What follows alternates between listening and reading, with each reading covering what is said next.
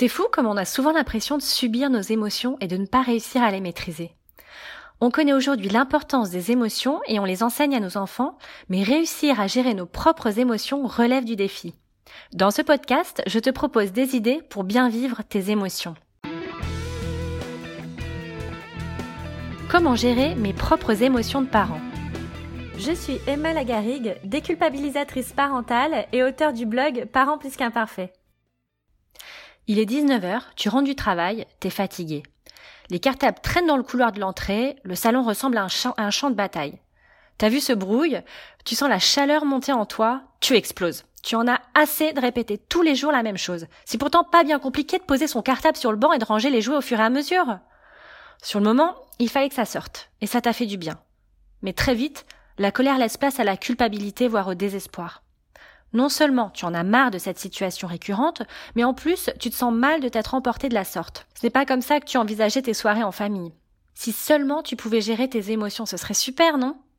Alors est-ce qu'il est possible de gérer ses propres émotions? J'ai deux bonnes nouvelles et une mauvaise nouvelle pour toi. Je commence par la mauvaise. Comme nous l'explique Carole Pirotte dans mon podcast Parents hypersensibles, comment faire face aux émotions de nos enfants, je t'invite d'ailleurs vivement à écouter ce podcast qui a, d'ailleurs été chaudement recommandé par Madame Figaro à ses lectrices. On ne peut pas gérer des émotions. On peut gérer nos finances ou gérer un budget, mais pas nos émotions. En fait, depuis qu'on est petit, on nous a toujours fortement incité à canaliser nos émotions. C'est donc déjà ce qu'on essaie de faire au quotidien. Quand on cherche à maîtriser une émotion, on va soit la réprimer et la garder en nous, soit la refouler et donc la nier. Sauf qu'à un moment, cette, émotion, elle doit sortir.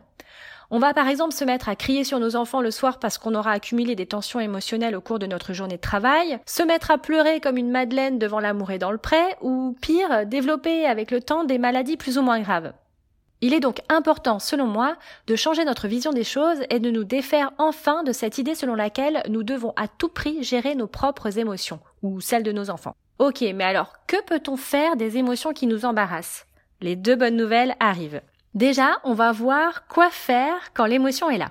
Une émotion, c'est un mouvement qui sort. Le E de émotion signifie vers l'extérieur et motion signifie mouvement.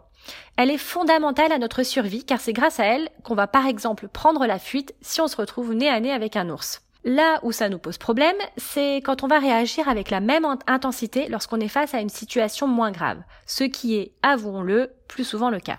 Alors que faire lorsqu'on est saisi d'une émotion désagréable? Lorsque l'émotion est là, il faut simplement, entre guillemets, la vivre. Car les émotions en elles-mêmes ne tuent pas, au contraire, elles nous prouvent que nous sommes bel et bien vivants. Voici trois étapes qui t'aideront à vivre une émotion désagréable. Première étape, reconnaître l'émotion qui me parcourt c'est en fait mettre un mot sur l'émotion qui me parcourt. Donc quand je dis émotion, je parle de l'émotion au sens large. Il y a bien sûr les émotions primaires qui, ne durent que quelques minutes, voire quelques secondes, comme la joie, la tristesse, l'amour, la colère, la peur, le dégoût, mais aussi tous les sentiments qui se construisent sur la base d'un mélange d'émotions et qui durent plus longtemps, comme la sérénité, la culpabilité, l'engouement, la frustration, le mépris, la honte. En complétant la phrase je ressens de Trois petits points. Cela me permet d'identifier mes émotions et de les nommer. Je prends ainsi conscience de ce qui me traverse. Étape numéro 2. Accueillir cette émotion. Donc la deuxième étape consiste à accueillir l'émotion qu'on a pu identifier. En parentalité positive, on parle beaucoup de l'accueil des émotions, mais je trouve que c'est un concept qui n'est pas toujours évident à appréhender. Accueillir une émotion, c'est la laisser parcourir notre corps, c'est l'accepter telle qu'elle est, c'est l'écouter en se disant tiens, cette émotion est présente en moi et de la laisser partir comme elle est arrivée, sans jugement ni culpabilité. Quand on sent qu'une émotion arrive, on peut observer les sensations que celle-ci provoque en nous et repérer ses effets dans notre corps. Par exemple, si je ressens de la honte, euh, je vais avoir très chaud d'un coup, mes joues vont devenir rouges, mes mains vont être moites, le rythme de mon cœur va s'accélérer et je vais trembler légèrement et bégayer. Je vais chercher mes mots. Je vais avoir l'impression que le sol s'effondre sous mes pieds et je vais ressentir l'envie de disparaître en un claquement de doigts. Accueillir ces émotions demande un peu d'entraînement et pour t'exercer, je ne peux que te conseiller de t'initier à la sophrologie. Cela m'aide énormément dans mon quotidien. Étape numéro 3, s'accorder un temps de pause. Même s'il n'est pas possible ni souhaitable de gérer ses propres émotions, il est toutefois nécessaire d'essayer de maîtriser l'expression de ces émotions. Cette expression se manifestant par des actes, des paroles ou des silences ou des inactions. Pour cela, il faut réussir à rentrer dans sa bulle durant quelques minutes, voire quelques secondes. Si on est entraîné, on peut réussir à se créer sa bulle au milieu du chaos, ou alors on peut profiter des moments de transition, se maquiller ou se doucher, partir chercher les enfants à l'école, rentrer du travail, s'accorder trois minutes quand on vient de garer sa voiture ou juste avant d'enfoncer la clé dans la porte.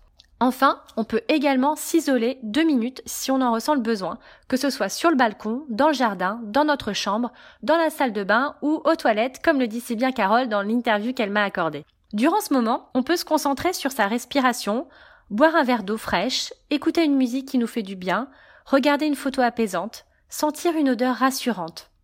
Si tu veux en savoir plus sur le temps de pause, je t'invite à lire ou écouter mon article qui traite du temps de pause sur mon blog parentsplusqu'imparfait.com. On vient de voir quoi faire au moment où on est aux prises avec nos émotions et nos ressentis. Mais en réfléchissant bien, on se rend compte qu'il y a certaines situations récurrentes qui nous pourrissent la vie et qui nous font ressentir des émotions désagréables qui nous poussent à agir de façon non constructive. Certains te conseilleront de donner un gros coup de pied dans la fourmilière et de mettre en place des actions pour changer ces situations. Si c'est un problème que tu rencontres dans ton couple, on peut te suggérer de pratiquer la communication non violente, qui peut être efficace, mais pas toujours, d'essayer de faire changer ta moitié grâce à du chantage, de la pitié, des arguments, etc., ou carrément de changer de chéri. Vouloir changer les circonstances ou les autres est malheureusement très souvent voué à l'échec.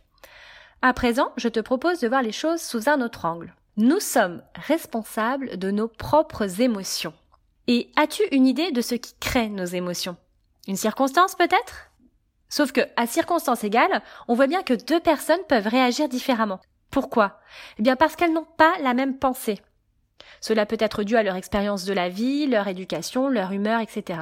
En effet, nos émotions découlent de nos pensées. Je te propose à présent une brève introduction du modèle de la coach américaine Brooke Castillo, mais qui n'est pas la seule à mettre en lumière ce modèle de pensée. Ce modèle repose sur le principe suivant. Une circonstance, purement factuelle, entraîne des pensées qui vont créer nos émotions.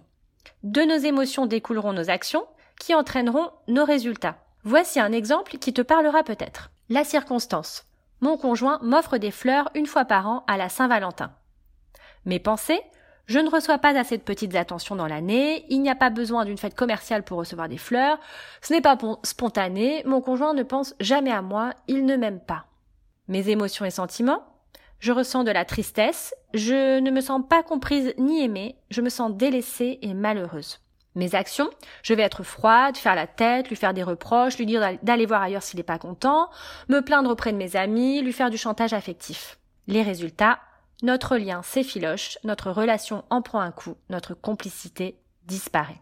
Ce qui nous fait revenir au même type de circonstances et de pensées, mon conjoint ne m'aime plus, il ne pense pas à moi, etc., etc. En fait, nos pensées créent nos résultats. Si tu te reconnais dans cet exemple et que cela ne te convient pas, tu as le pouvoir de changer les choses.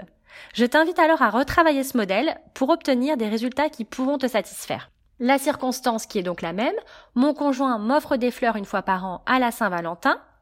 Mes pensées, mon conjoint pense sûrement me faire plaisir en m'offrant ce bouquet, il ne trouve pas opportun de m'offrir des fleurs à d'autres moments de l'année, c'est sa façon à lui de me dire qu'il m'aime, je trouve sa maladresse touchante. Mes émotions et sentiments, je ressens de la tendresse, de l'amour, de la nostalgie, de l'amusement. Mes actions, je vais le remercier, l'embrasser, lui dire que ses petites attentions me touchent et lui rappeler que cela compte beaucoup pour moi. Et je vais ajouter que d'en recevoir de temps en temps me permet de me sentir aimée et choyée. Peut-être même que je lui offrirai un bouquet de fleurs un autre jour sans raison. Les résultats, notre lien sera renforcé, notre amour plus fort. Ces résultats entraîneront d'autres circonstances plus en phase avec mes attentes qui entraîneront des pensées agréables. Un cercle vertueux en somme. Ce modèle nécessite d'être approfondi et demande de l'entraînement ainsi qu'une sacrée remise en question sur notre façon d'aborder la vie. Je n'ai pas la prétention de révolutionner ton mode de pensée par un simple podcast, mais si déjà cette introduction au modèle de Brooke Castillo a éveillé ton attention et ta conscience, ce sera déjà une belle victoire. Je ne manquerai pas de t'en dire plus prochainement. Quelle est la plus grosse difficulté que tu rencontres par rapport à tes émotions? N'hésite pas à me le dire en commentaire de l'article que tu trouveras sur mon blog parentplusqu'imparfait.com. Mon podcast t'a plu? Tu en veux plus? Rendez-vous sur mon blog parentplusqu'imparfait.com pour recevoir gratuitement mon e-book Comment obtenir la coopération de son enfant. D'ici là, je te dis à bientôt et surtout, n'oublie pas d'être imparfait.